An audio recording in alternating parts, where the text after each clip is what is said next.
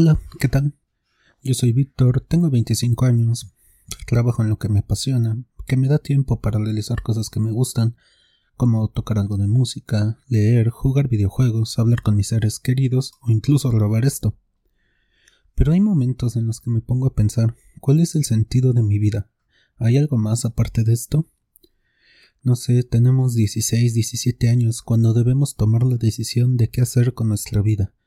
Aún no podemos votar o beber alcohol, pero se nos exige tomar esta decisión. ¿En qué vamos a ocupar los años que vivamos en la Tierra?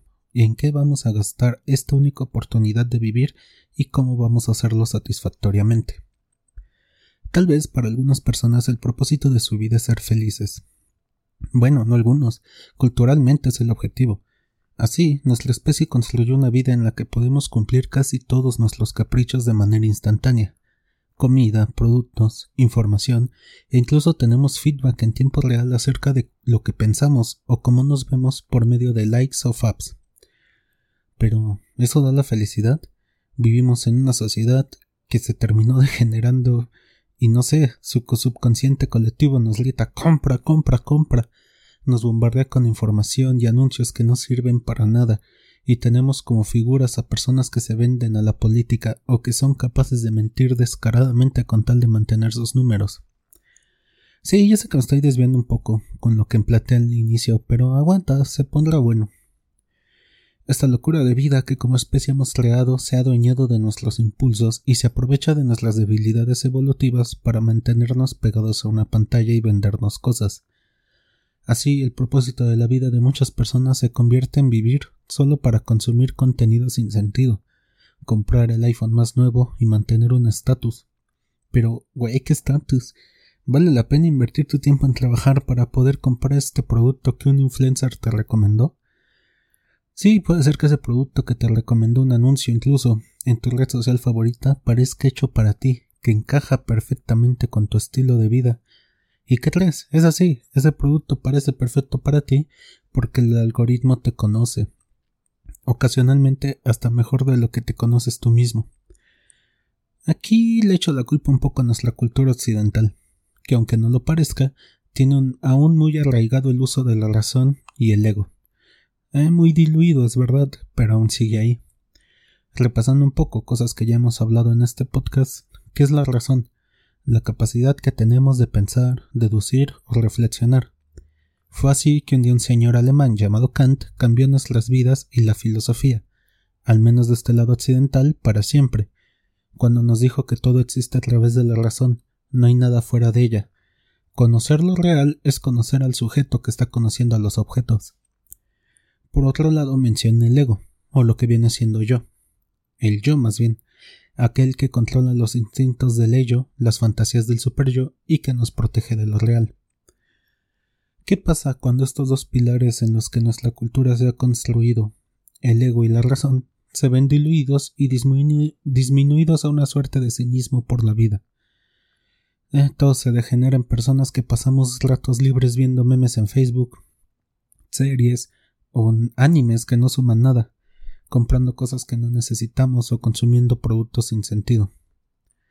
He visto a las mejores mentes de mi generación destruidas por la locura, decía Allen Ginsberg.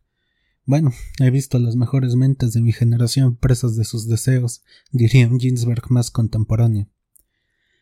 Así el propósito de muchas personas es saciar sus deseos, no solo materiales, sino aquello a lo que aspiran o a lo que aspira ese super yo inalcanzable. Algunos me podrán decir, oye, pero cuando esté completo, cuando al fin logre plasmar en la realidad ese super yo al que apunta todo mi deseo, habré cumplido mi propósito. Pues hay malas noticias, el objeto del deseo siempre va a cambiar. Cuando logras algo, el objeto ideal cambia. Siempre aspiramos a más. La única manera de no desear sería estar muerto. Entonces, ¿qué hacemos? Mm, difícil pregunta, ¿no? Bueno, podríamos dejarlo todo en manos de Dios.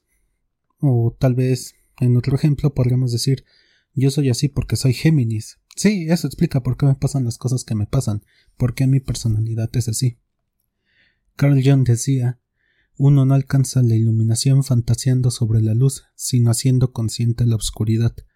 Lo que no se hace consciente se manifiesta en nuestras vidas como destino. Y sí, dirás que, ah, sí, chido lo que dijo Jung, pero güey, me quedé igual. Entonces, ¿qué hago? Bueno, tristemente esta pregunta no tiene una sola respuesta, porque dependerá de cada persona. Pero, bueno, yo tengo un plan que va de la mano con todas estas cosas que estoy diciendo. En su video, Tú y yo que somos, el hobbit de la revista Migala plantea un koan budista que me encanta. Una piedra cae en el estanque. No soy la piedra, no soy el estanque, soy las ondas.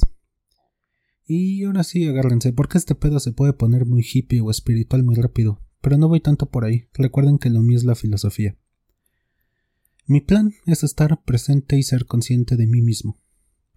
Sí, podemos planear el futuro, pero siendo realistas, estamos atados a la fortuna.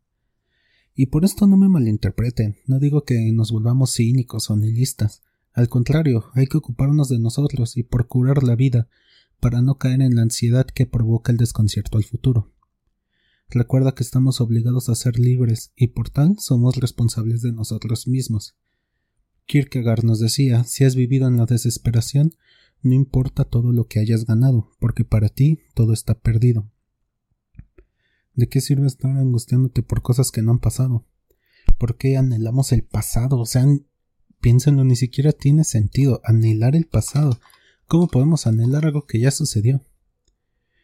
¿Deseamos intensamente o vehementemente una cosa que ya pasó? Eso no tiene sentido. Tal vez podamos anhelar el futuro, pero anhelar es diferente a planear. Tus planes siempre pueden fallar. Anhelar algo sería más bien prepararte para un futuro y esperar que todo salga bien. Pero, ¿qué pasa cuando eso no, pasa, no sale bien? Que caes en una ansiedad, cuando todo no está saliendo como planeas. Por eso yo digo que es mejor estar consciente, prestar atención y vivir el momento. No quiero llegar al final de mis días y darme cuenta de que estuve presente en muy pocos momentos de ella por estar anhelando el pasado o soñando con el futuro. Hay que simplemente dejar ir todas esas preocupaciones, olvidar que somos el todo disfrazados de la casi nada. Hay un poema de Rubén Bonifaz Nuño que me gusta, que va un poquito de la mano con todo lo que estoy diciendo. Y ya con este poema cierro este pequeño interludio que hicimos a falta de podcast. Para los que llegan a las fiestas, ávidos de tiernas compañías, y encuentran parejas impenetrables y hermosas muchachas solas que dan miedo, pues uno no sabe bailar y es triste, los que se arrinconan con un vaso de aguardiente oscuro y melancólico, y odian hasta el fondo su miseria, la envidia que sienten, los deseos, para los que saben con amargura que de la mujer que quieren les queda nada más que un clavo fijo en la espalda, y algo tenue y atre, como el aroma que guarda el revés de un guante olvidado. Para los que fueron invitados una vez, aquellos que se pusieron el menos gastado de sus dos trajes y fueron puntuales, y en una puerta, ya mucho después de entrar todos, supieron que no se cumpliría la cita y volvieron despreciándose. Para los que miran desde afuera, de noche, las casas iluminadas, y a veces quisieran estar adentro, compartir con alguien mesa y cobijas o vivir con hijos dichosos, y luego comprenden que es necesario hacer otras cosas y que vale mucho más sufrir que ser vencido.